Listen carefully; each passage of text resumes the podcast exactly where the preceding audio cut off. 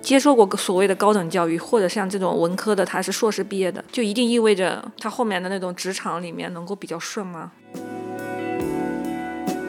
我真的是把长衫脱了，然后你又说，哎，你坠落了，兄弟。人嘛，自由意志，有些东西你确实不会愿意去做，关键是你顺着心意的时候，就得承受这个代价。另外一种情况，那你就像野生动物一样，能不能吃饱，那就看你这个能不能打到猎物啊，没有人给你负责的，你不能可能去找老天爷去问为什么我没逮着羚羊。对，我不知道更多是惋惜，还是更多惊吓到了自己。好像是今年吧，硕博加起来是一千万还多少对？对然后说过去的一年新生儿才九百多万嘛，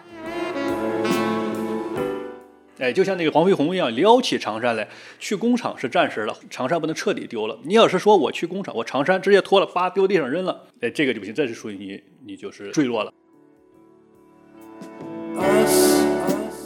大家好，欢迎收听我们的意料之外。生活中有很多司空见惯的事情，而我们想探究这些司空见惯背后的不寻常。如果你喜欢我们三个资深年轻人聊的话题，欢迎订阅并收听。我是叶晨。我是安阳，我是剑锋，最近有个比较火的话题就是孔乙己的长衫，很多人自嘲说学历成了大家脱不掉的长衫，但我们好像就变成了那种孔乙己的样子。正好最近有个三十八岁的媒体人，算我们同龄人，他本来在很好的一些媒体工作过，然后最近转型找工作的时候就找不到合适的，最后去送外卖啊什么，呃，这个是在社交媒体上就火了。所以我们这期就想聊一下，嗯、关于所谓学历的长衫，然后这种找工作还有中年危机的话题。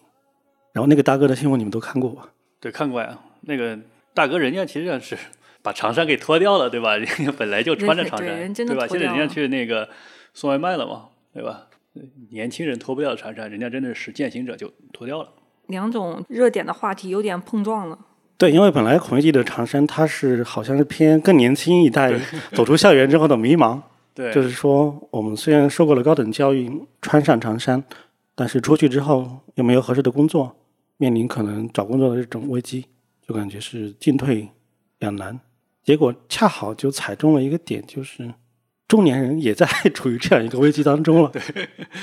其实恰好就是我们的同龄人嘛，而且他的经历和我们基本上都是很接近的，因为他最早在中国新闻周刊、南方周末这些地方是当记者，嗯，然后后来有一段时间转型当过公关，好像还和朋友一起创过业吧，或者做做过项目做，做一个小型公关公司，对，嗯，而且他本身还是哲学硕士，学的是中国哲学。中国哲学是什么和那个什么西哲、马哲 有什么区别吗？我我我的理解，中哲这个体系，我因为我不是学哲学，但是我的了解应该就是中哲，一般就是指中国古代哲学吧，不是马哲啊，就就是冯友兰他们那一个那一套体系嘛。差不多啊就是结合了西方哲学体系来套套出来的中国的这套哲学，古、哦古代哲学、古典哲学吧，嗯，对他好像是记得他说他的硕士论文是写嵇康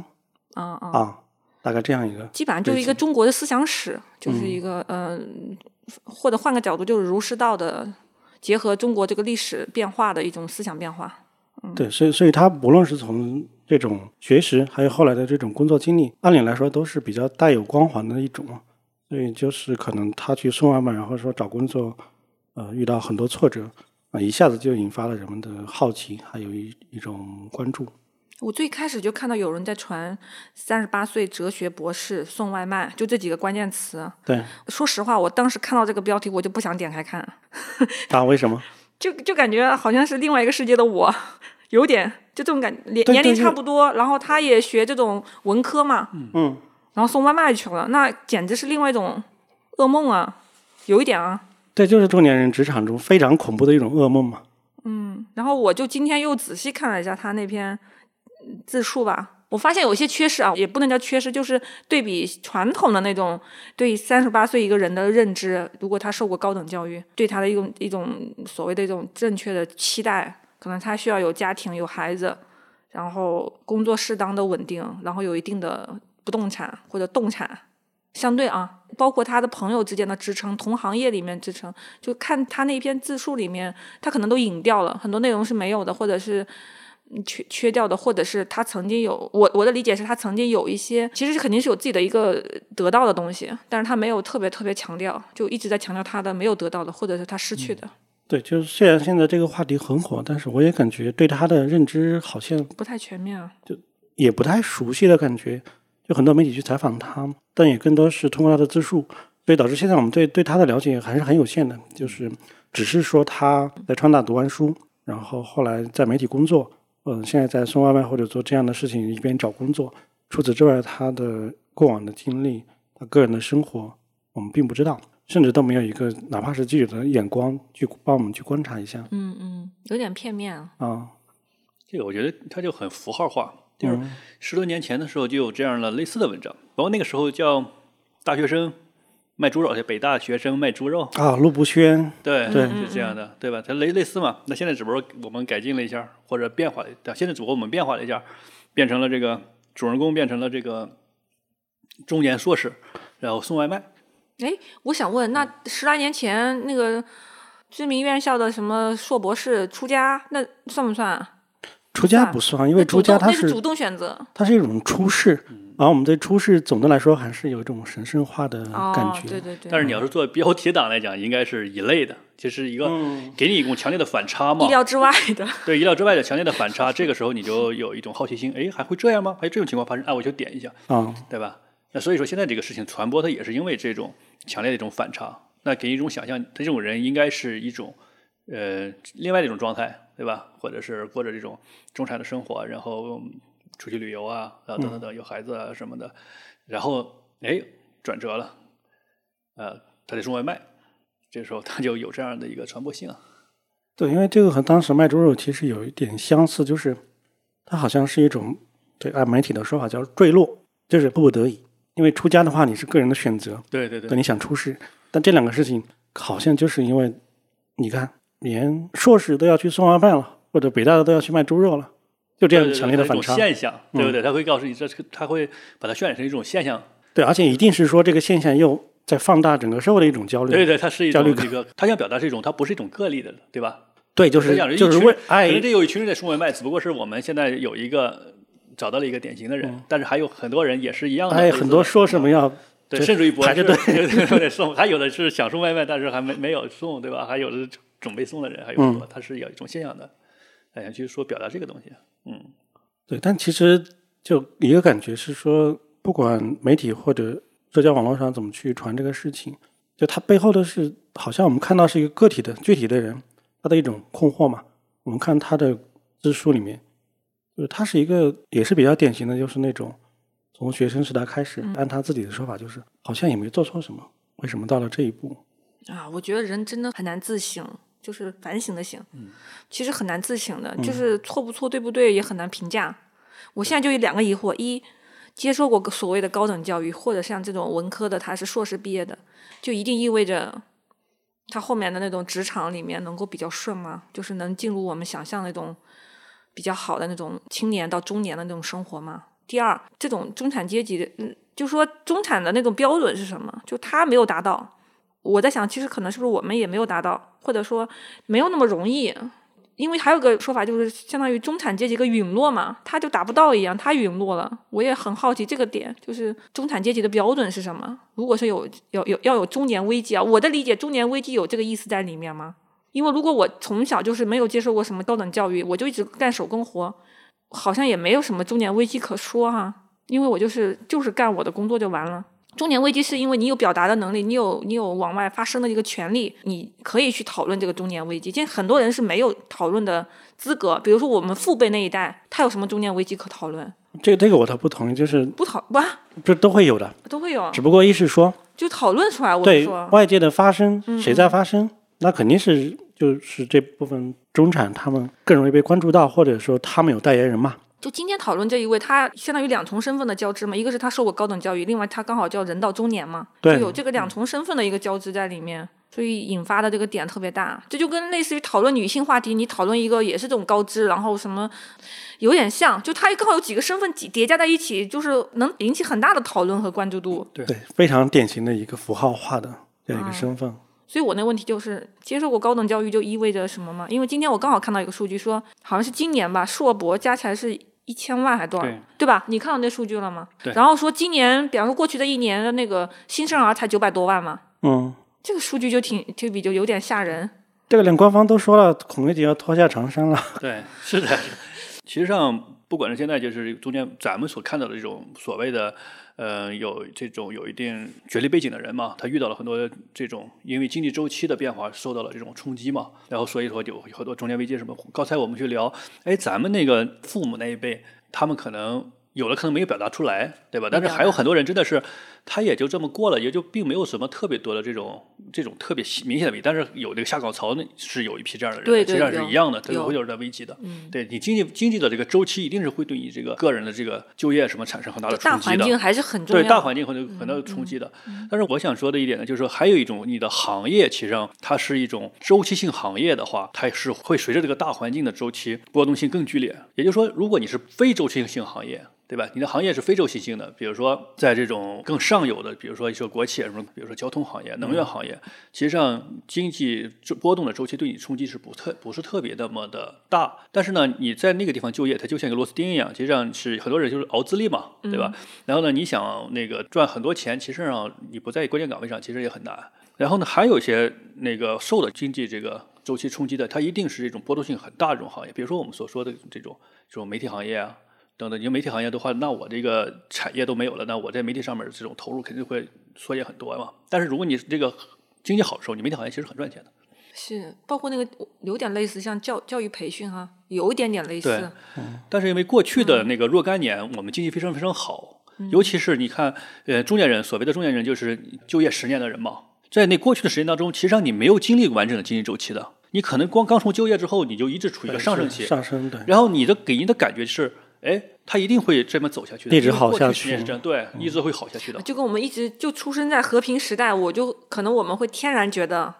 这个都是和理所平当是然理的。所应当，你对就对应对该本来就所以享有过去的那个经济发展掩盖了这种周期产业它的一个周期性。嗯，那这个周期一旦到来的时候，你选择的这个行业其实是很重要的。你选这个行业，它受到周期波动的行业，你一定会遇遇到很大的冲击的。嗯嗯，其实上就像那个就像作家和那个厨师一样嘛，如果你选择当当厨师。其实上你会受到冲击比较小嘛，对不对？然后因为你所有地方都需要厨师嘛，对吧？是这样的，你作家对就不一样了，，连一九四二里面厨师都还可啊以有工作干。你 作家就不一样了。对你作家的话，你相当于是你在这个行业作家当中你得活过一九四二才能写出东西来，是吧？对，因为作家里边儿，人家那个你作家里边儿你，你干的比较好的人呢，你你你肯定就是出出几本那个很好的书的话，你就躺着就可以了，那书就帮你赚钱嘛。但是还有很多很多人，其实上是你要是没有赶上那一波浪潮的话，就就很很艰难的。对， 比对如说曹雪芹啊，赶不上，对，白干活啊就一辈子有点，没错。对，你没赶上，或者你这个著作写完了，然后过世了，浪潮来了，也 有这种可能性。嗯， 对，所以说还是一个这个过去的周期掩盖了这个问题，所以现在我们会觉得，哎，好像有点不对劲啊。我是我其实很想补问一下，这个媒体的这个衰落到底是大概什么时候开始的？就那个大规模的衰减，然后过去大概十十年或者五年之内，媒体的衰落它有好几个原因，但最主要原因就是，嗯、建峰说的，它是一个周期。以前媒体它是一个非常精英化的行业，嗯，你可以想象我们通常中的媒体媒体的这种经验是什么样子，一个一个公司，然后很多这种精英的记者啊、媒体就人，嗯就有点知识分子、半知识分子那种，对吧？对，这种所感觉所有社会的可能各种精英都要都要让他们三分，所谓的无冕之王，不管是在那种就是非常体制内的或者体制这种自由市场化的媒体都是偏这种对，不论是哪一种，它都有很多的优势，或者说它有那种责任去做一些事情，然后大众也认可这样的一个权利就嘛。他的那个社会名望跟政治收呃不是经济收益都是比较好的，因为我从小我就觉得我个人啊，因为我不是这一行业，但我特别的，你说的对，就那个那个年代，我们都嗯天然很尊崇这个行业的从业者，对，就是大概十几二十年左右的时候，嗯，刚好这个人叫陈涛，他之前比如在南方周末，南方周末那会儿就有一个非常大的优势是什么？你去工作的时候，你的钱非常多，甚至他们就说、你工作几个月，比如说像买房这种事情就可以就可以考虑。在那个时候，真的就是一种非常大的诱惑力。啊、你的学历很好，然后去那边做事有钱赚，何乐不为呢？就他广告业各方面都很不错，对告它投和放广都很告、不传错媒这样的一个吸引力的嗯经济、注意力经济就能赚得很多。那么之后，其实一个是说媒体行业它变得一个下沉了，就是大众都有媒体的权自利媒了。体了吗？对这其中一个大表现的事件就是 Twitter。Twitter 某一年的时候，好像是就说它那个美国有一次坠机事件，嗯嗯，有个有个就普通的用户他拍了一张照片，然后发布上去。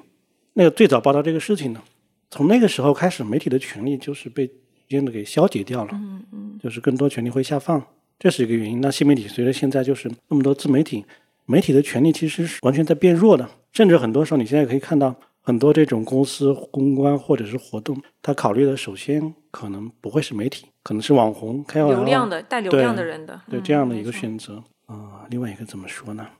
哎，其实我可以补充一，哎，你你能你先讲完吧，还有一个点是吧？嗯那随着这个点，其实还有一个就是媒媒体它不挣钱嘛，或者说挣钱的这个，对，我觉得媒体其的实嗯商业的价值它在变弱，就是不能说媒体商业价值，我觉得我觉得这种传统媒体的商业价值在变弱。像现在我感觉上那种很多的传统媒体它。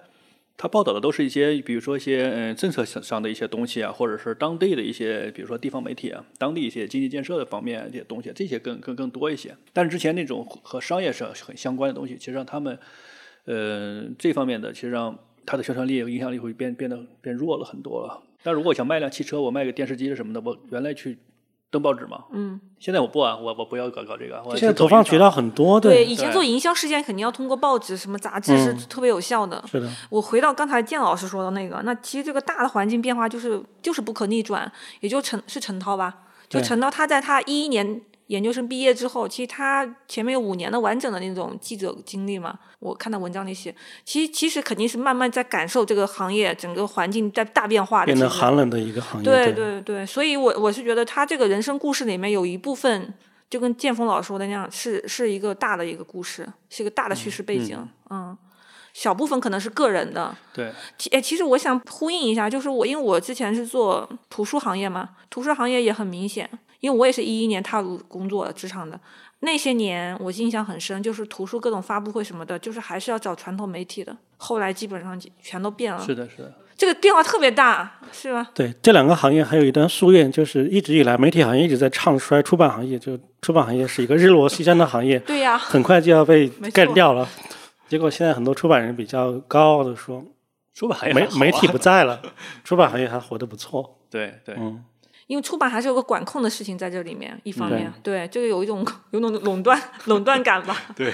稍微专业门槛稍微高一点，嗯，但你在这个行业当中，就是比如说刚才我们聊，可能在这个媒体，嗯，就传统媒体的它一个非常火爆的年代，对吧？后面嗯它可能会有一些衰落。这个，但你这个行业当中的人，嗯我觉得只有少部分人，少部分人他其实是感受到了，并及时的去做出了调整的。很多人其实上就还是原来那个状态的 嗯嗯，啊。嗯，而且这个媒体行业它的容量是有限的，传统媒体这种行业，比如说你去生产内容，优秀的记者他不可能是无限需求，这个和互联网行业不一样。比如说你阿里、腾讯股价涨这么多，那肯定需要更多的程序员加入进来，嗯，就扩大这个产业。但是媒体不是这样，我们知道它它不是增长，而是一个逐渐在衰落的状态。那这个时候你的整个的容纳力就是这么多，所以以前有一个媒体前辈他他总结说，媒体人去转型的话，大概有这么几个转型的方向，就是做公号、做公司、做公关、做公共、做公主、做公益，统称叫六公。而且我觉得它这个有顺序的，你知道吗？为啥呢？就是那个，如果你转型的比较早、比较成功嘛，你有自己的这种发声渠道，有自己的公号嘛，对吧？有自己的这个公共区域的嗯成为另外一这个媒体，对对，你自己是一个媒体嘛。嗯是然后呢，或者就是说，哎，我受雇于别人吧，比如说这里边所谓的公公主啊、公公，对吧？他受受雇于别人，我可能会有一个金主帮我去这个，对对吧？然后呢，公关也是嘛，对公关嘛，对不对？嗯，对，还还有一些就是它进入到一种现在还在初期发展的一个行业，比如像公益这种，嗯，就是可能从国外它更多借鉴过来，对对对，呃，慢慢的起来的这样一个，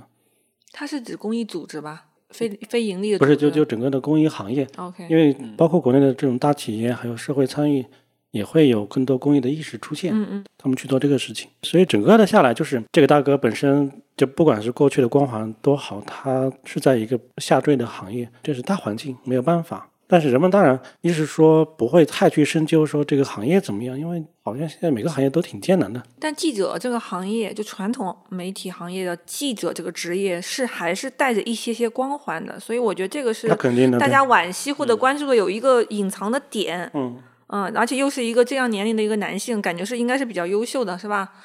比较可惜，嗯，是这种惋惜的心情，有点有点在对，我不知道更多是惋惜，还是更多就是惊吓到了自己。符符合的复杂的一个感你情。看，比如说我我，那我像我好像也也是类似这样一个这样一个范围嘛，年龄、你过往的经历、有点有文点，文科的经历，对吧？嗯，嗯，都是很接近的。那是不是大家的未来的路子都差不多，就是这么窄？我是一个工科生嘛，对吧？我学计算机的，我觉得文科大部分人，比如说做记者也好，做编辑也好，然后就就动动动文理解吧，动动笔杆子嘛，对吧？动笔杆子的特点的话，就是一就是我写一份儿，对吧？我写我写我写了一篇文章，对吧？那我可以通过印刷的手段分发，我也通过这种网络手段分发嘛，嗯对吧？那这个时候你会发现，我一个人写了一份儿，那看的人可可不是一个人，啊那我可以供一百个人看，一万个人看。如果写的特别好的话，你可能有上千上千万的人看嘛，对吧？那这个时候就是我一个人的生产的效率，其实上我是扩大的特别快的，那我的编辑收益是特别高的，这是文科生的一个特嗯点，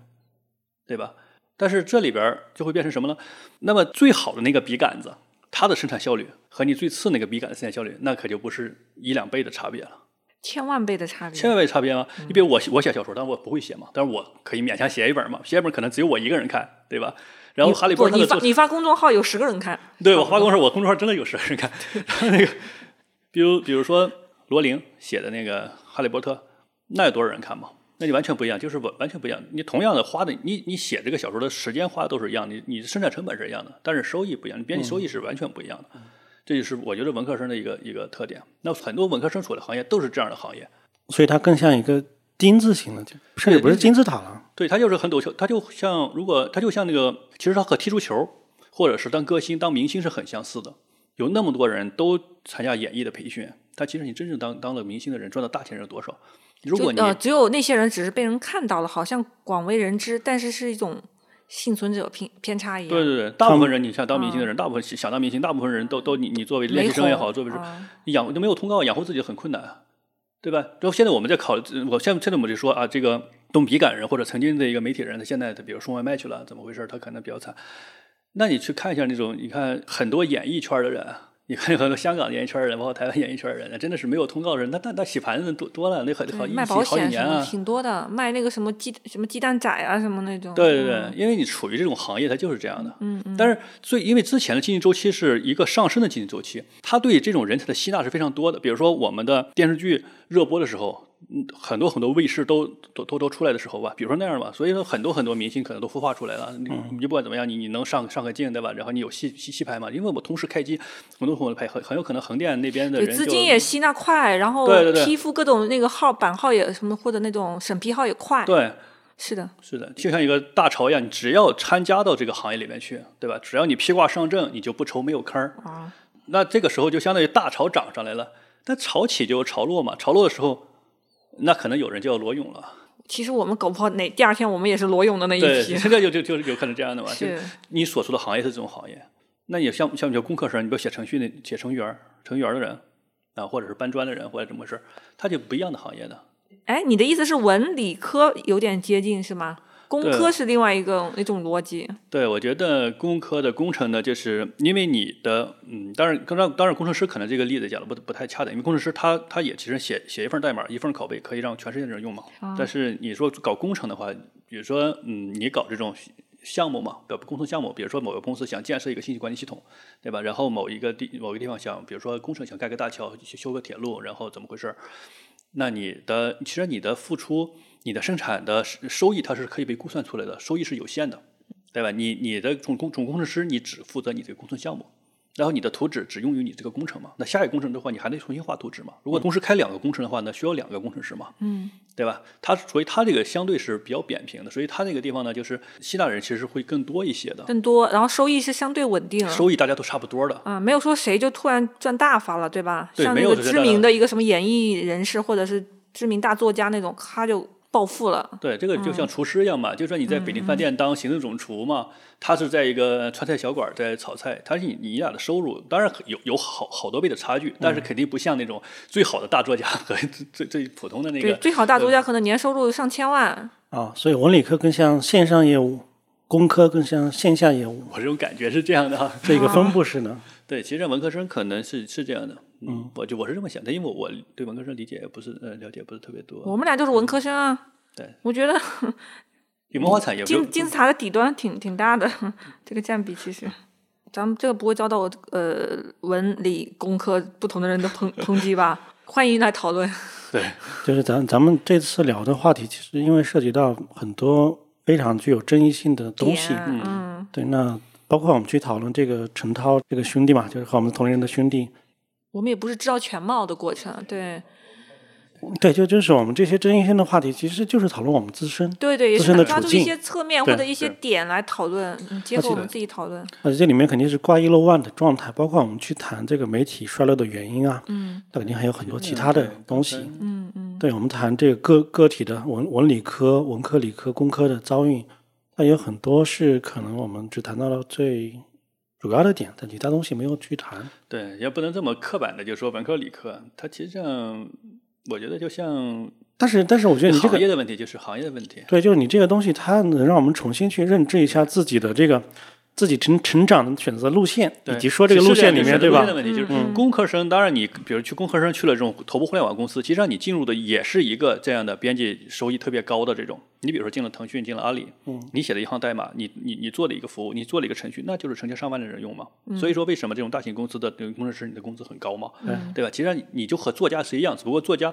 写的是这个文字嗯自然语言的文字嘛，那你属写的是这个计算机的使用的这种文字嗯哦，嘛，明白明白，对吧？？你也肯定也处于这种就是你一份儿产出。复制量很大，使量用很大使用效果很很大，你效果会我我无理限解放大了的，嗯嗯，会往你有你有有很大的哎，网这络个效理解应角度也挺有意思所的。以，所所以这里面的区别就是，大作家有自己的版权，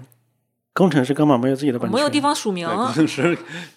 但有有可能有一些那个著作权，但是著作权一般归归哎公，司啊这嘛。个我以前看到那种嗯特别畅销的游戏，那种手游、电游还是电脑端游戏，它那个有的做的比较好的是会写出来谁谁谁参与写的什么代写什么码的，或者是设计什么的，它会列出来。我我也还挺震惊的，我说嗯，这一波大哥是赚到的，然后他还还有个名儿对，对对人家也有著作权一样的嘛，软对件著作对权对啊。这是反古典互联网时代从以古前典的互联网这十以年前前的事工儿，业对对流传下来，就是我清楚地记得那个呃皮克斯，他当年就是跟那个迪士尼去争取这个署名权，嗯，就他说皮克斯有很多这种就没有直接参与电影制作的人员，那他们比如说法务啊、财务啊，但是我们也是这个公司的一员，我们出品了这个作品，我们想在后面署名。然后迪士尼他说，按照好莱坞的这种传统，那么只有一小部分人是可以署名的，他有严格的规定，你参与了这个片子的什么工作。所以他们最后争执不下，呃，最后的方式，皮克斯他是处理到什么，就是在字幕的最后有个特别感谢，它不是电影的一部分，它是叫特别感谢，嗯，然后就把这些支持的人，对吧？把支持人员的名单给放上去了。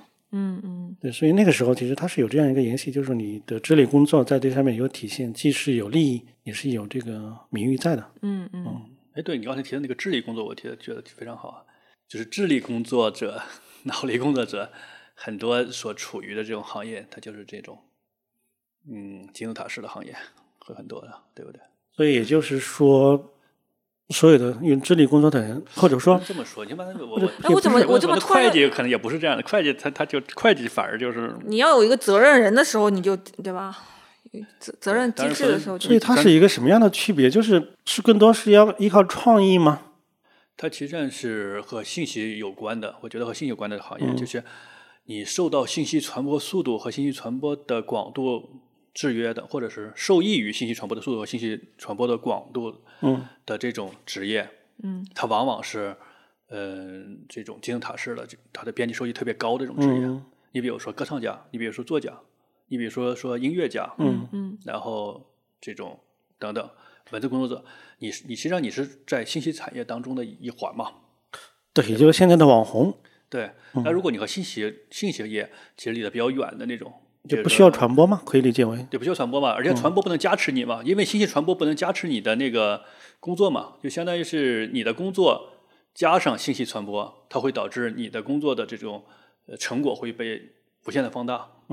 就跟家里做个饭不值钱，你拍个照拍成 vlog 什么的就值钱了，对做对推对广你就成网红了，对，嗯，有也点就是说，像用现在的话说，就是说你的工作成果一定可以通过网线传播，是吧？如果你信工作成果能可以通过网线传播的这种行业，你一定是一个编辑收益特别大的行业。啊，那也就是说这样的事情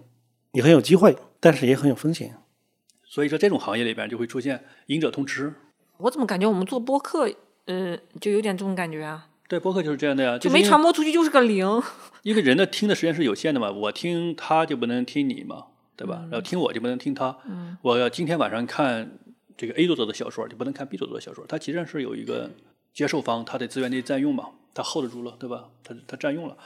那这个东西又又是这种无限复制和传播的，那就是赢者通吃啊。嗯嗯，所以这种行业里边风险大，收益也大嘛。但是当你这个行业在往上走的时候，有可能是它的这个，因为行业在膨胀过程当中，它掩盖了很多风险，就是有个窗口期是会让很多人进入这个行业里面去。就是你如果干得好，那你收益会特别高；如果干得干得不好呢，你随着这个行业的不断的发展，你也不会给给给给你淘汰掉，也不会给你还能混口可能饭。混口饭吃，你还跟着大家一起在走，就像起风了，就像那个嗯雷、雷军说的起风了，那猪也飞起来了。对，那其实比较早的那时候，媒体比较嗯发展比较好的时候，的确是就是各种媒体、杂志啊、期刊啊什么都特别多，对对对对对，但是封停的时候就会就有个问题嘛，电视就是、台啊，对吧？就对对对就对是那时候只要沾边儿的人都会，你想想看，所有的的广告啊、投放全通过这些去投放，那很很那个的，很对大的。对，尤其是就十多年前吧，这是高峰啊。然后所以说，现在你会发现，我们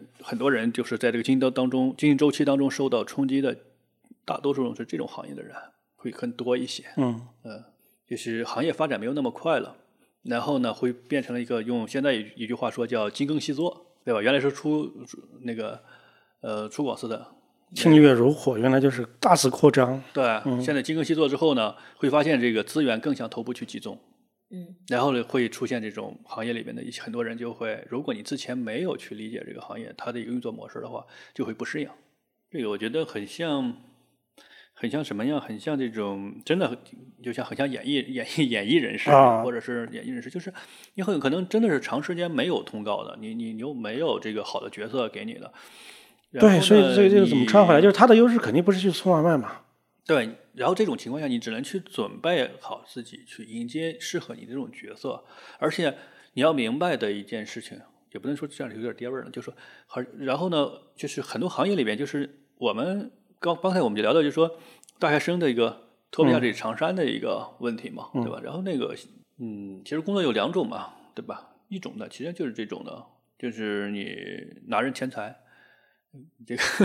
替人消灾这种，嗯对吧？然后你可能也不对整体去负责，然后你只对你的工作负责，只对你的工作目标负责。然后有人会给你设定工作目标，对吧？在这种的，就是相当于是打个比方，就拧螺丝嘛，对吧？拧螺丝，就让你比如在汽车厂拧螺丝，其实你并不用关心这个汽车它卖的怎么样，对吧？汽车可能已经即便是积压了，对吧？即便是你销量不好，那你的工钱造节嘛，或者是他跟你的那个工作节奏的关联性没有那么强，对你的工作评价，只是在你的工序上面去评价你的工作的，就是你这个工序得要做好了，我就会对你的工作做这个绩效比较好的评价嘛。但是你要比如像很多，比如说媒体人了什么的，他其实上是为这个结果负责的，对吧？你你比如写篇稿子，你写篇稿子的话，他一定会看你的稿子它的一个呃有没有有好的反响，比如说普通呃，比如说这种传统媒体，那有没有形成好的反响嘛？对吧？那如果网络媒体的话，那就是一定是点击率、点击率啊，然后用户查看的这个呃时长、转发率啊等等等嘛。你的工作的结果直接会反映到最终的结果上面的。嗯。然后呢，会发现就像那个野生动物一样，那前一种拧螺丝你是马戏团的，那不管马戏团它它赚钱不赚钱，那你这个表演马戏的这个动物，你总是要有口饭吃有。口饭吃了嘛，对吧？然后呢，你你吃多吃少那是看就是配合的好不好嘛。但是另外一种情况，那你就像野生动物一样，能不能吃饱，那就看你这个能不能打到猎物啊。你打不到猎物呢，那你肯定就没有人去给你去兜底的，没有人给你负责的，你不能可能去找老天爷去问为什么我没逮着羚羊。所以从另一个角度来说，按理来说，这种是更有抗风险的意识和能力的。你有抗风险能力的前提是你要认识到自己是一只野生动物，对不对？当你进入这个行业的第一天，你能你就知道自己是一只野生动物，这个有点难呢。这个是非常难的。所以现所以现在在强调这个，我觉得就比较关键了，就是哪怕不是从你进入职业的第一天，但是至少很快需要去意识到这样一个概念，就是你这个行业是更偏个人要野生一点，还是你是一个旱涝保收的行业？对，我觉得这个挺重要的。你真的是要认识到，就是说你这个行业是一个，比如说是一个相互配合的团队作战的这种这种行业，那你可能在你的这个经验的积累和的技能的增长嘛，那肯定是要很偏向这种合作呀、工作熟练度啊等等这一方面的。那如果你的行业是这种刚才我们聊的那种金字塔型的，你的编译收益很高的，比如说嗯你是嗯这种传媒行业也好，或者演艺行业也好，就是你从第一天你要知道，就是嗯其实你这会儿讲的这个才是真的，就是看这种新闻事件或者热门话题，就是对能够提醒自己有用的一些点。对对对对不管是我们这个年龄，还是比如说更年轻一对，啊点的朋还更年友，都可以轻，你用得到你的。刚毕业，对你其进实入就一这个样行业，嗯对，对，真一的定要就是认识到这个行业是一个怎么说呢？它是一个赢者通吃的那种行业嘛。这也是不是也意味着说，如果你认为自己未必有很高的概率去当这个赢家的话，那你要对，这是考个虑另复杂外一的种行业，对。对，考虑另外一种方式去积累一点你的经验或者对对，资这个源。很像，就是说，就是你是要上战场还是在后方？你在后方可能给别人送下弹药啊，对吧？你你给人做个饭的话，你你可能就是你的收益也不会很高，你不可能就说你你给人做饭你就那个神圣将军了嘛，对不对？但是你可能也没有那么高的风险，风险就小嘛。上战场的话，那你一定就是说有可能会就什么也得不到，对吧？就是暂时疆场，但是很有可能就是你会名满天下嘛。它其实上这就是不同的一个选择，但是我觉得不管去哪个选择。都是没有错的，这里边就是，但是这里边就是你一定要明白自己是在战场上还是在后方，对吧？现在我们现在很多人他他的一个失调的问题或者一个困境的问题就是，他可能以为自己在后方，但是他这个行业其实他在战场上，对对有点像那个另外一个很可怕的比喻，就是你你整个在一个工作或者你的你个人在一个社会中，其实整个社会人类群体，假如是一艘大船哈，就跟泰坦尼克号或什么一艘大船，你以为你在很安全的一个船舱里面，里面你可能还穿着救生衣啊什么的，其实你可能站在是。船舱外面甲板板上面面，一个风浪你就被卷走了。是的，可是是的，就是有的时候人不能够完全明白，可能这个很微妙的这种处境，也当然也不能怪个人啦。有时候的的确有的行业也或者有的社会动态是具有迷惑性的。你以为你很稳当，比如说以前教育培训行业，对，那大家会觉得很稳当。你在人口出生率再怎么下降什么的，那这个绝对吧？这这是五年十年内一定是稳当的呀。大家的教教育焦虑啊，家家长那种教育资金投入，哪想到一个浪头打过来？这个事情真的，我刚才听建峰老说，我就觉得也不是完全绝对啊。你旱涝保收，也不一定哪天就也旱了，也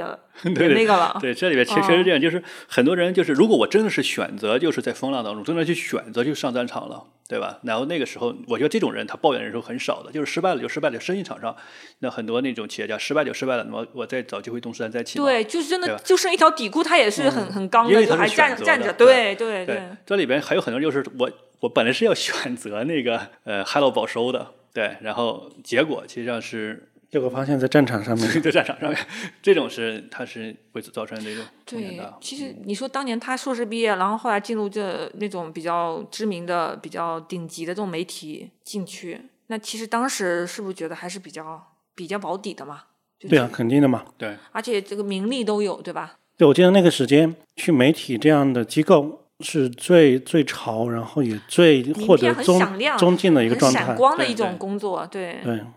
所以他那篇文章自述里面很多东西，反正我因为我不是这个行业，我就觉得看的不是觉得很透。比方他那几年的工作经历，他的一个积攒，他的社会经历、工作职场的那种积攒，然后他的人脉，以及在他后来工作中有一些变化，他其实没有特别讲展开讲。对我这种不了解媒体行业特别内情的人来说，其实看不大懂。它就是一种直接就是结果的描述，它这种表现出来的感觉上，结果的他描述。还没有，他其实现在还没有明白自，他是在战场上，就是一直还在觉得我为什么会这样嘛。嗯如果你在战场上的话，那个可能被打败了什么的，那你你明显你会知道，我这那一定会有这样的风险的嘛。那你没有什么怨怨言可以说嘛？对或或者我觉得就是暂时性的有点迷失，因为被打败了，有时候会很痛苦，或者是很焦灼。就没有做好准备， 对，但没有做好准备。但但对，其实就就是我们刚才说的那个，那你的你的本质可能还是在战场那一块儿。对所以如果意识到这一点，那其实你你的优势还是在战场嘛。对，呃，就像他自己去讲的那些东西，包括受采访的说的东西，嗯，那我看很多人其实评价对他还是很高的，对对，嗯就说那果然是一个这种哲学硕士。嗯，果然是这种从从事过这种文字工作者的这种嗯表达能力啊，各方面的那种反思能力啊，还是有人在很赞赏的。对，所以在这个时候，我就想起那个像那个《红楼梦》里面甄士隐对贾雨村的那种状态，就那那你可能暂时就是这样，但是也没关系嘛。嗯嗯，就是说你还要回到战场，我反而觉得就是他可能是暂时性的，这个暂时性也许不是他没有意识到，而是有一段时间他可能要躲一躲。对，就他身上有一定的典型性，但是有些有一部分都是暂时的个个体性，就是会变动的，其实是有希望的。其实说白了，对，所以我们今天聊这个的时候，就就是有很多迷惑性的东西，包括建文刚才说的，就是我们自己有没有认识到我们在战在战场还是在一个对对非常对 安全的地界。就我们并没有站在一个安全的地方，没有资格去说别人。其实对，以及说这个这个大哥，其实我们虽然看到怎么怎么样，外界怎么去评价，但是以他自己的个人的能力，感觉仍然会回到战场的那种样子。嗯其，实每个人都是要随时的这种，即便你在后方，你也要有这种随时上战场的那种，是的，是的，因为时空的变化，对时因为时空的变化。你是很难掌握的。你看最近最近我也看一个消息嘛，那个教师对吧？教师的编制它也是会被缩编的嘛，嗯，对，也是不是终身的了。现在对，哎，就是你们刚才说到那个下岗潮，就是那国企，尤其比方说东北啊，或者当年有些区域，它整个工业发展很好，然后突然就产业变革嘛。我其实很想聊，就是我因为我老家浙江，工业发展特别特别的落后，就其实我们就没有经历过这一个潮，因为原来就没有，本来你没上岗， 对，原来就没有上岗，就是你因为出生在嗯东北，你作为那个年龄成长的正当年的人，你就有机会嘛。所以我爸妈那一代的故事叙述的故事是，他们就一直就是从农村就只能出去外面打工，然后闯荡。像我们这一代就成了留守儿童嘛，就整个的叙述就完全是，就连起飞就没有起过，只能自出自己爬出去跑出去。嗯它是一个更自然的状态。对对对，就好像以前的时候，比如说浙江那边很多商人，那那也是一个就是逼出来的状态逼。出来嘛。对对嗯而我们东北，包括我最近在看那个中亚的一些中亚的书嘛，嗯像什么《中亚行记》啊之类的，它里面就说到整个的受苏联的影响，包括东北，包括中亚的几个地方，就是那些斯坦国，曾曾经的工业靠工业不起光飞是工过业，农业嗯也是 OK，比如说种棉花，那就是一个国家那一或者是那种资源型的那种，对吧？对，就就是国家来安排你做什么。对，对，当然如果顺风顺水，你这个地方产石油，那个地方产棉花，然后再统一去调配，然后获得粮食啊、石油啊之类的东西，这个是没问题的。但是，一旦这个统一的机构出了问题，或者是需求产生了问题，那你这个地方就没有需求了。就是他曾经也是含着另外一种金钥匙出对生存活，对，那个是非常好的金钥匙。对对，就是另外一种金钥匙。然后包括比方说，你说作为一个很高学历毕业了，趁着这个行业比较好，我进入一个比较高端的一个机构，嗯比较知名的一个机机构，然后去工作有光环。但其实后面有时候陨落下来了，我怎么说呢？就是这里面往更大的视角看，就是你得到有些光环或者得到一种工作机会，是一种偶然，一种很好的幸运感，其实是一种幸运感。因为如果真的你晚五年、十年毕业的话，你哲学专业毕业，你可能已经没有机会进入这样的行业、媒体单位了。对这个，如果你晚十年的话，基本上是这样。那那岗位非常非常少，就是我们现在可以看到，比如说类似他是做文化记者的，在这样一个岗位里面，你全国去找，比如说每年招几个新人，那可能非常非常少非常少的一个，你更不要说后面有成长机会啊什么。嗯嗯啊，你看这个陈涛，他其实嗯、呃在这些地方做文化记者的时候，嗯、我们没看过他的作品，但是他像采访莫言啊什么，也就是说，他代表所在机构的这种资格，就有这个资格，就因为你在这个行、这个机构就有这样的资格。嗯对，媒体就是这样的。呃，你有敲门砖，你有资格，就是在这个平台上面去对干活。然后呢，你利用这个平台，其实可以去做你想做的作品，是对，快速积累作品嗯嗯，啊，就这样。但是就是这样，刚才说，经如验果也你能攒不出在，来你不在金字塔，哪怕你有这样的机会，嗯但是你的作品可能不足以让你立于不败之地。然后你的经验、各种那种那种阅历啊、各方面的资源累积啊，也有可能就是在后面也不一定能足以支撑。而且很重要一点就是，现在很多媒体的前辈就真的没有事情做了，不是因为他们有了什么问题，就是这个行业没有事情做了。哎，我忽然想到那个刚才他那个像马戏团那个事情挺， 我忽然想到挺像马戏团，嗯， 有一只野生的老虎，你肯定在山里也没事儿嘛，对不对？你可以有的吃。忽然人家有一天马戏团招人，马马戏团招虎，对， 然后你就去马戏团了。这马戏团，哎，这个马戏团挺好，它有这个饭吃。有饭吃，然后到点儿开饭，表演嘛也不累。然后表演了几年呢，马戏团解散了，那周围的人不看马戏了。然后呢，你这个老虎就比较难受。你说这个老虎，你还能回到山里去吗？你回到山里去，当然我我认为老虎在山它回到山里去还是可以生活的，但是中间它因为有好多时间它已经没有这个野生的这个习惯了，啊那个这个适应性是很难的，要适应捕一下食儿，能力退化对，了要。适应一下儿了，对。现在我觉得很多就是这样的哦一个问，题，你这个你这个预言，就是不能太依赖马戏团，就是就有很多媒体的朋友，他们说现在的状态就是确实没法去依赖一个平台，你能够在这里养老退休。更多的时候，其实就是借这个平台赶紧出一些作品。对，有些是真的很喜欢作品，就是我有创作的欲望，我有关注的这种价值观，嗯我嗯，想有一些去话题输出领对域这就可以了。嗯嗯，嗯，然后当然这个中间你你只要有好的作品，你就会受益，嗯，或者说你还是可以找到一些能够去发声的平台，但其实整个的就是一直在收缩、收缩、收缩，所以就像你说，马戏团越来越少了，对，你看老虎还得保持野性嘛，你们依赖马戏团嘛， 对就是你对吧你在马戏团里面那个开吃那个开饭的那个饭的时候，到点发放的时候发饭的时候，你还得小心，有一天倒了，对呀、我还有捕食的能力是吧？我不对啊能等饭吃。对我们没有评价媒体行业，其实我们说的还是就是你个人的一个职业的一个呃看法，嗯你个人职业看法。作为我们中年人的一个，你走过这么多年，你的一个行业的一个职业的一个看法，嗯其实不不局限于媒体行业，那比如这个我所谓我的还是一我还样了解比稍微了解另外一个行业，比如说那种游戏从业者行业也一样的。当年风口上的时候，那随便你相关的进去，随便干点边角活儿，你就有饭吃了。你现在不行了，因为很多大量的那种比较次的游戏公司就全部中小型的啊，纷纷倒掉了。这么多年倒了一大批一大批，仅存下来一些，那你整个就竞争就是非常激烈。对嗯只不过那些嗯没有混到饭吃的那些游戏从业者，他也不是文，可能他也不是文科生，或者他也没有想这样去卖惨，他直接就赶紧去找下一份工作对或者对转型。对，啊、我们也没有这样的渠道去了解他那种惨啊、所以其实不局限于媒体行业。刚才建峰老师说的那个其实是对的，就是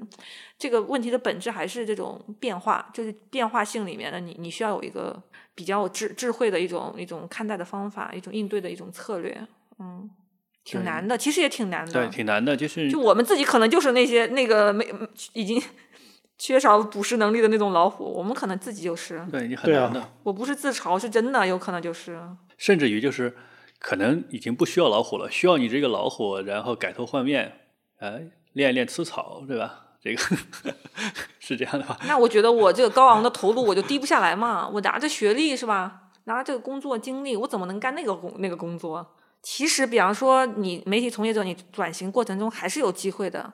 应该有，包括那个刚才你说那个有个前辈那个六个工，对吧？它里面其实有有一些是很合理性的那种转型，就做成自媒体或者做成相关的的，但有的人就是不愿意，不不一定那么愿意去去真正的尝试或者坚持做下去。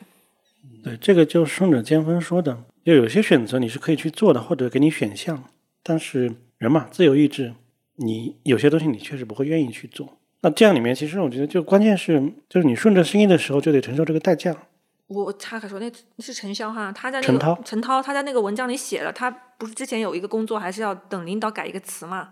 他等了一下做公午，关的时候嘛，他说他忍住没吭声，但是我是想说，那其实可能公关行业应该都这么有这种不得已的时候，就每份儿活都有这样不得已的时候。那他那个描述好像感觉是很理性一样的，说他嗯忍住了，但还是没有坚持做下去嘛，对，因为我们看到很多那种，包括大作家，对不对？有些大作家，又被逼高，被吃闭门羹的时候，而且而且有些大作家他是有工作的，啊，对， 隐形干活儿是吧？悄悄摸摸的那种，对他其实他是有工作的，所以说嗯当怎么当当年明月，当年明月还当时明月，当当年年明明月，对也是啊，这有工作就是画那一个本就够了。对，人家那个工作，我我可能有这个写作的这个欲望，我为了为了去写作，对吧？我光写作我不吃饭写作不了嘛，那我还是要为了写作干一份工作，干一份工作嘛，嗯，对吧？所以有时候真的是，如果你是他内心有有个火苗是吧？有对真的想做事儿。那我也想问他有做什么想做的事？就是陈涛本人，好像文章字数里稍微看不大出来，我觉得他有，但是他没有说，没有说，没错，就是你你看一个人，他畏惧什么，他渴望什么，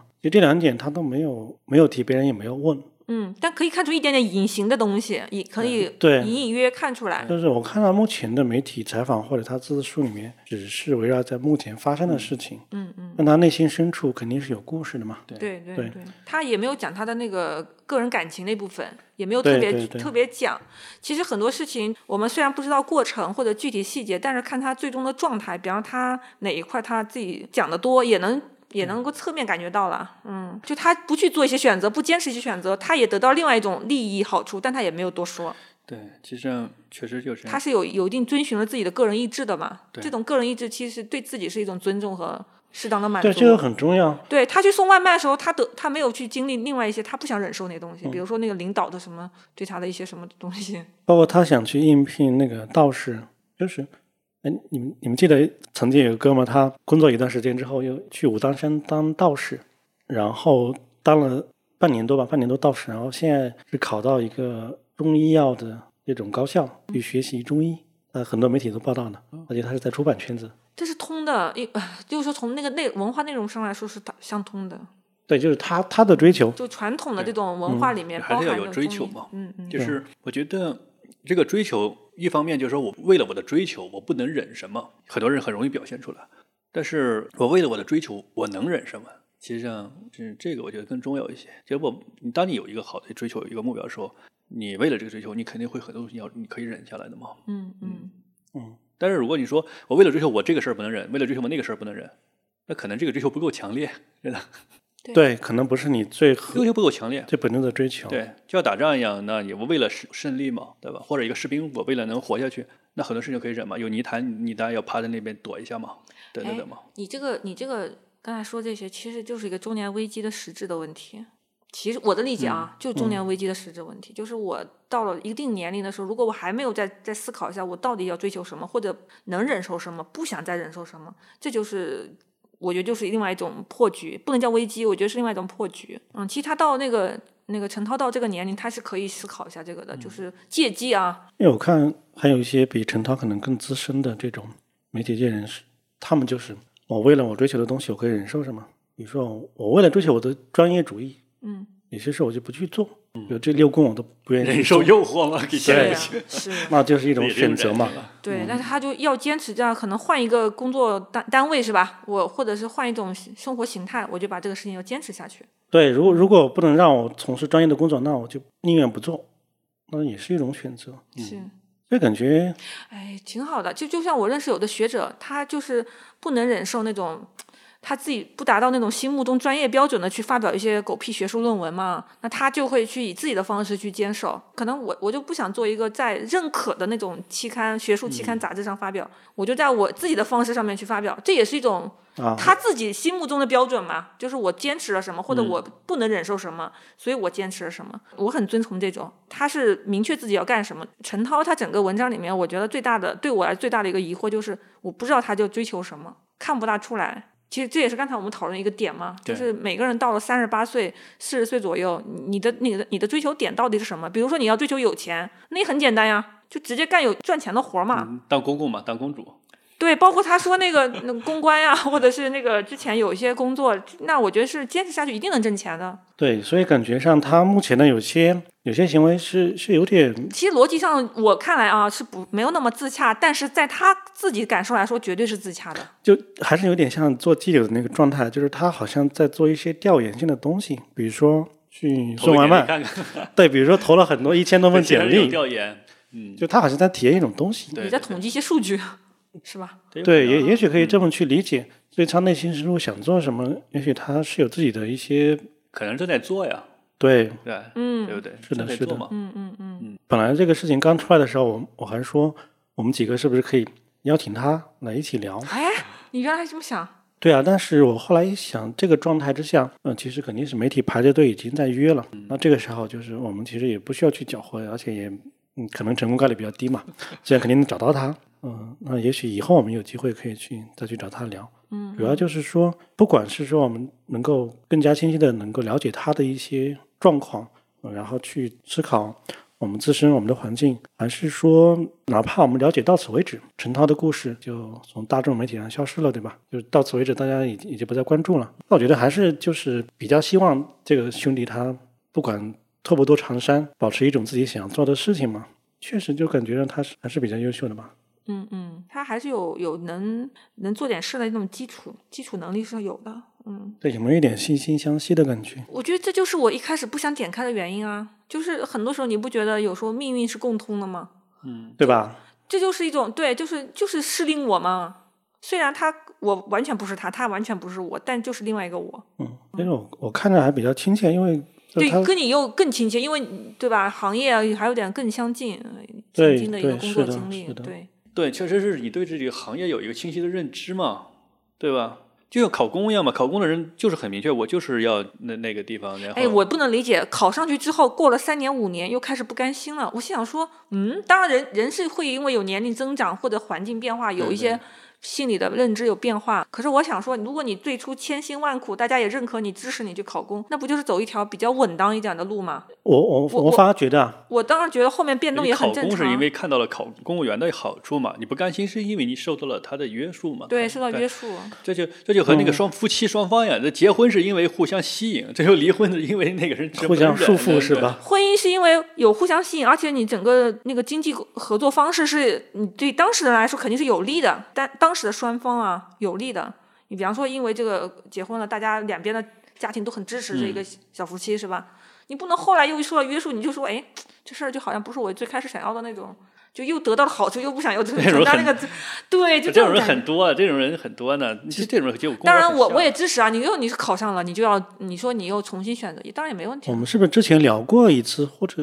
就嗯就是聊过一次，就是那个人生重来选择我们会对怎么对样？对，就我们在那期里面聊过，就是我们智慧的叛逆或者是重新的迷茫觉醒来得更晚啊而不是更早，玩玩，嗯，因为我们从小的教育它是非常中规中矩的。然后你发现自己的时候，可能你已经不是很年轻了。你考公几年之后，想重新选择自己的职业，或者像现在甚至中年的时候，你就要重新考虑你到底要做什么。因为我们的教育体制就真的就和就和那个一脉相承嘛，像前苏联那样一脉相承的嘛，就是你的教育体制和是和你的国家的这个生产运作的体制它是相统一的。那么之前的那种生产体制，比如说你呃是计划体制的，嗯，其实你的教育体制其实还是呃我培养出你的一个专业人才，然后你进入一个这个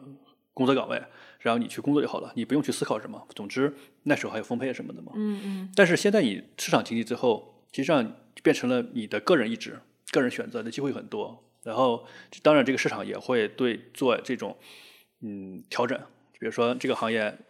它会它会收缩，另外行业会会增长嘛。但是我们刚才就说到，为什么很多人就是嗯工作之后才才会迷嘛？就说你之前那个教育的那那一段，它没有不涉及衔接这个上，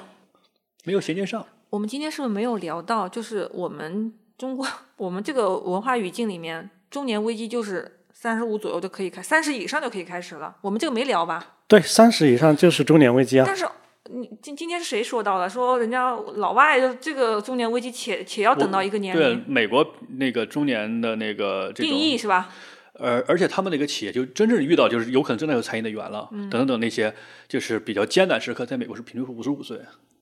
就是我这个企业，你让我这样干到五十五岁，我现在整个企业要收缩了，我可能先没办法了，我真的没得办法，因为你五十五岁确实是那个工作能力效率有对对点对下对降对了，对。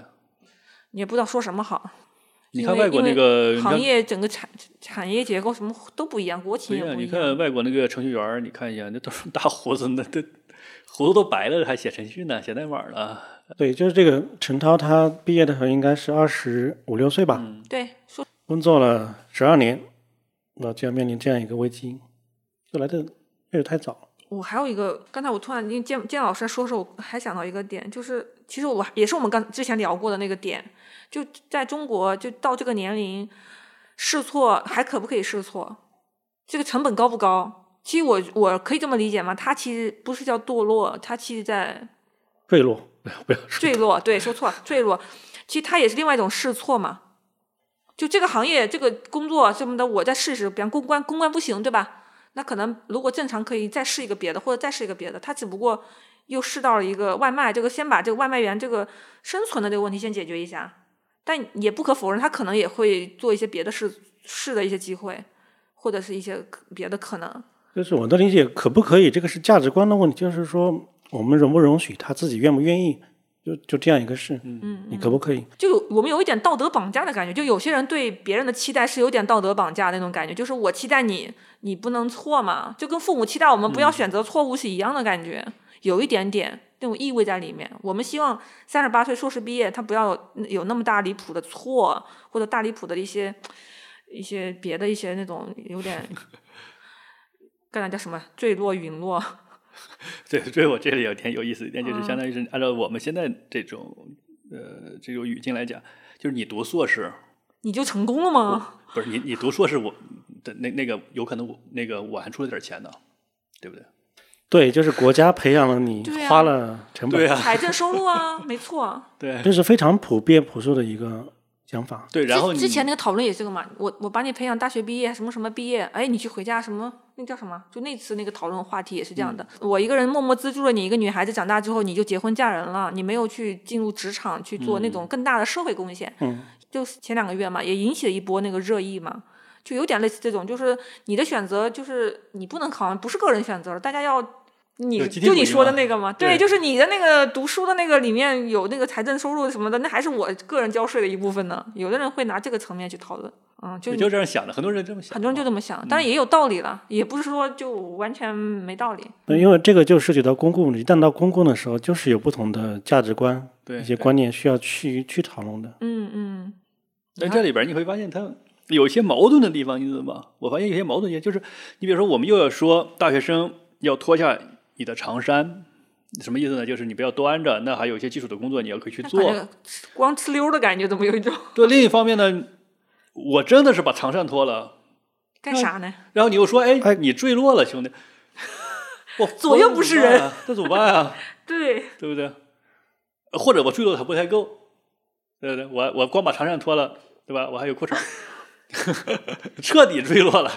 可能也是就也没生人而说。为人也怎没么人都说啥有了问 题。你太个人经济主义了，节节都做对了，往上爬，人家也要说说你，可能对吧？万一 成，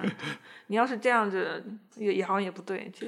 就是大量的事情，如果只只是说那种道理，那就是这样，嗯，这就是你要脱下长衫，或者你坠落了，但是没有辅助事实啊，那就是说，比如大学生现在刚毕业，能不能去工厂？那那如可果以去、啊如果去工厂，为什么要培养去读大学？你长衫不能彻底脱掉，你把长衫可以脱了，嗯但换是上一件什么短褂？但是长衫你还是要那个系在身上。哎，就像那个黄黄飞鸿一样，撩起长衫来，去工厂是暂时的，长衫不能彻底丢了。你要是说我去工厂，我长衫直接脱了，叭丢地上扔了，哎，这个就不行，这是属于你，你就是坠落了。我需要批判你受过高等教育的时候的时候，你就是一个高等教育受过高等教育人的一个身份，我可以有资格批判你，但是我需要你剥剥去这个光环，干实实在在的时候事儿的时候，你就得去干那么干，是吧？两边你都不能跑，不就你说的意思吗？对，对，长衫也不能丢，但是你不能穿， 我想真累， 你拿着长衫。 价值观是会混乱的。真要是这么去培养，你到底是对吧？所以什么是长衫？你要是上纲上线的话，嗯那是不是不是，就就是大家说的长衫是什么？因为因为是这样的，他他这个逻辑里面是这样，就是说学历成了长衫嘛，嗯，但是我们反推，那长衫是不是学历？那如果是学历，你你怎么脱？尊严嘛，自尊叫做一个低自尊的人。我要求你对做一个低我自尊好的人。好不容易培养出一点自尊，你让我低自尊哟。就是你看你反推的时候，你才能知道他他要说的是什么东西。你就有一点儿，不能太多。低自尊不是说没有，就做一个没，我没说让你做一个没也自不尊的也人不。能去让你流浪要饭那种是吧？成为对你社会彻底脱脱了你不不不能不能成为成为社会的一个累赘。对你不但把长 把长衫脱了，你全脱，袜子都脱了，那不行，你就把长衫脱我了。说句不正确，那就是上山下乡。我觉得就哪里有需要，就就是拿这件事做过头了，就是上山。这如果做的合理一点，你说哎呀有一一定的适当的调整，岗位调整，大家一定的适应，那你你能说啥呢？就是哪里有需要，嗯，你就去哪里，这就是最合理的一个长衫的一个一个状态。你比如说，我现在需要你去工厂，你就去了，这是合理的，嗯，对吧？但是呢，你去送外卖了，这这这就拖得太太多了。那我听话，我乖乖听话，脱了我去干那个活儿了。五年以后，我那同学没有脱那长衫，人家干那个专业的活儿。五年以后咋办？我在五年吭哧吭哧干了流水线的活儿，我我倒是低自尊了，人家高自尊，人家嗯精致的个人主义，人家等到三十八岁没有中年危机，还有一定的专业技能。我在三十八岁，我成为一级钳工，还能咋地？这也很麻烦呀、八几千公，那不管了，那你那那你要适应啊，你要改变自己啊，你要明，所以说我们要明白这个长衫是自己的嘛，咱不是说别人让你脱你就脱，别人让你穿你就穿，其实上就是你愿意脱就脱，是吧？你愿意穿就穿嘛， 不然的话，人家说你脱了吧，你真脱了，到时候我真的受不了这个词了，我已经。 其实受高等教育这个普及率高是一个正常的社会发展的一个对，一个指标啦，嗯，既没有把它想得太高，但是也确实它就是一个本来是一个底线嘛。嗯一个底线没错，这一期我们从一个同龄人的经历出发，他的经历其实是我们目前自身的一种处境的倒影吧，就其实很接近的。嗯、我们的年龄、我们的工作经验、我们现在的一些困惑，所以既是在说别人，其实也是在说我们。那从中其实聊到的就是我们的职业选择，一些职业上可能突然灵光一现的东西。甚至还带着一点对年轻一代的那种感觉，其实是有的。就反思，对对，就是其实每一代的人的那个每一代年轻人到中年人，他各自的心境是相似性的嘛。就是我们心里也对那些年轻一代的人心里是有有一种凄凄然的感觉，就是他们的那种困惑不是一代人的困惑，就是还是有延续性的。将来他们也会遇到中年的这种危危机，也会有自己的新的危机，必然会有。对，因为我们三个叫自称是资深年轻人，其实那个陈涛也算是资深的年轻人。对对是，对，那我们都是在一个大的范围之内去遇到的问题。希望我们聊的东西，就是如果听到有一些感触或者是想法，欢迎大家留言跟我们去交流。同时，我们聊的媒体，我们聊的这种职场的东西，很多可能也是基于我们过往的经验的一种总结，并不是特别全面或者是唯一正确，有说的不太恰当的地方，也请大家多指正。请大家多多担待。那我们这一期就结束了，嗯，拜拜拜。拜。拜拜。